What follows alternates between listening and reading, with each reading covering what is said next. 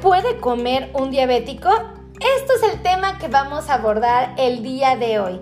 Gracias a todos mis amigos por estar aquí. Estoy muy contenta de que estén en este capítulo 2. Realmente estoy muy feliz y déjenme platicarles que hicimos un, un podcast anterior que les puede interesar que se llama cómo hacer una dieta para diabéticos. Si les interesa, vayan a escucharlo porque les va a encantar. Pero mientras déjenme platicarles acerca de qué puede comer un diabético porque realmente es muy interesante. Y ciertamente amigos es que no existen alimentos que estén completamente prohibidos en la dieta de un paciente que vive con esta enfermedad, pero sí cantidades recomendadas y sobre todo la frecuencia con la que se aconseja que los consuman. Realmente eh, debes de saber que armar un plato para una persona que vive con diabetes tiene que ser un plato definitivamente que sea saludable, que sea nutritivo y sobre todo que esté muy bien balanceado. Y justamente en este podcast te voy a explicar qué es lo que puedes hacer. Yo te voy a invitar a que hagas una reflexión. Imagínate que tienes el plato ahorita en tu mesa y está completamente vacío. Te voy a pedir de favor que dividas ese plato a la mitad. Ajá, quiero que agarres un lápiz, una pluma o tu mismo plato y te lo imagines. Pártelo a la mitad. Tienes que saber que la primera mitad que tienes frente a ti debe de estar compuesto de vegetales y de frutas. Y naturalmente te voy a recomendar que esa mitad donde vas a poner frutas y vegetales, sepas que dos terceras partes de esa mitad tienen que ser vegetales.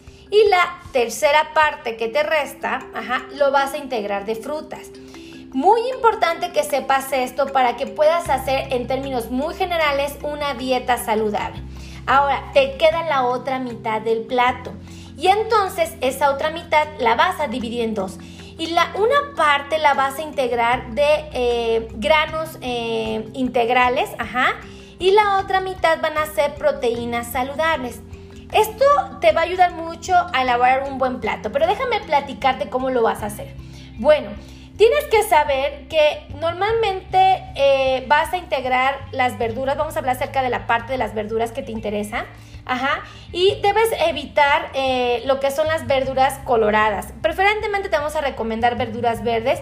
Y quiero que sepas que de ninguna manera las papas cocidas o las papas fritas pueden integrarse. Esas definitivamente ya van a dejar de ser saludables si las quieres integrar en los vegetales. Entonces, toma en cuenta este elemento. Y si tú quieres enriquecer el sabor de los vegetales, me voy a atrever a sugerirte que uses aceite de oliva, ajá.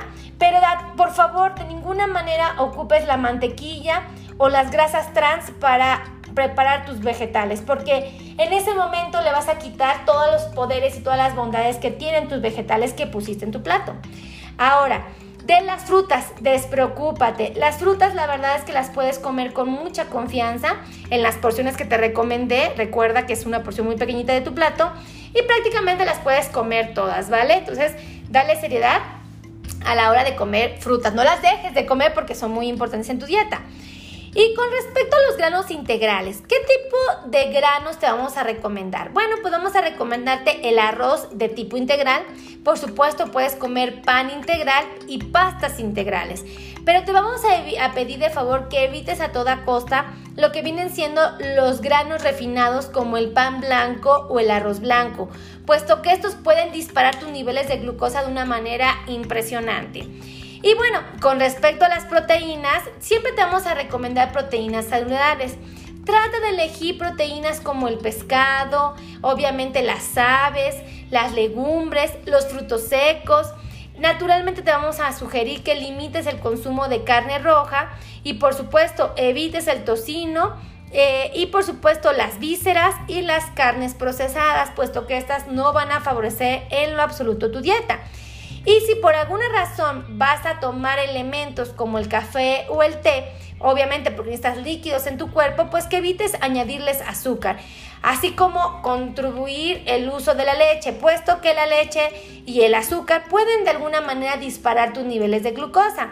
Sí te voy a sugerir que si por alguna razón quieres tomar agua, bueno, tienes que tomar agua más bien, eh, que tomes agua eh, sin sabor.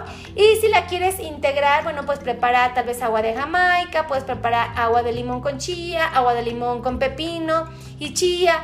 Este, y trates de no usar endulcorantes ah, por ningún motivo. Y si fuera necesario, bueno, endulcorantes artificiales podrías integrarlos en cantidades muy mínimas, nada más para generar una mínima dulzura y por supuesto que la disfrutes tu agüita. Así es que espero que este podcast te haya gustado. Eh, si te gustó, eh, de qué, qué puede comer un paciente con diabetes, por favor, comparte, comparte, comparte. Y déjame decirte que me gustaría que escucharas el podcast de cómo hacer una dieta para diabéticos. Puede que te ayude mucho a aprender acerca de qué estrategias usar. Y voy a hacer el siguiente podcast que se llama que es el capítulo 3, alimentos para diabéticos, las 10 mejores recomendaciones. Así es que te voy a invitar a que escuches este podcast porque puede que te ayude mucho, pero mucho a enriquecer tu plan de alimentación. Así es que gracias a todos mis amigos por formar parte de este podcast. Los voy a invitar a que vayan a mi canal de YouTube y se suscriban a mi canal de YouTube. Eh, me van a encontrar con mi nombre, Melissa Tejeda. Y de igual manera me gustaría que también formaran parte de mis amigos de Facebook. Ahí tenemos cientos de videos y de recomendaciones para la comunidad que vive con diabetes. Y de igual manera me van a encontrar con mi nombre, Melisa con doble S. Mi apellido se escribe con T de Tito, con J de jamón y con la letra de dedo. Así es que ahí te voy a ver. Cuídate mucho, que Dios te bendiga y nos escuchamos en el siguiente podcast. Hasta luego.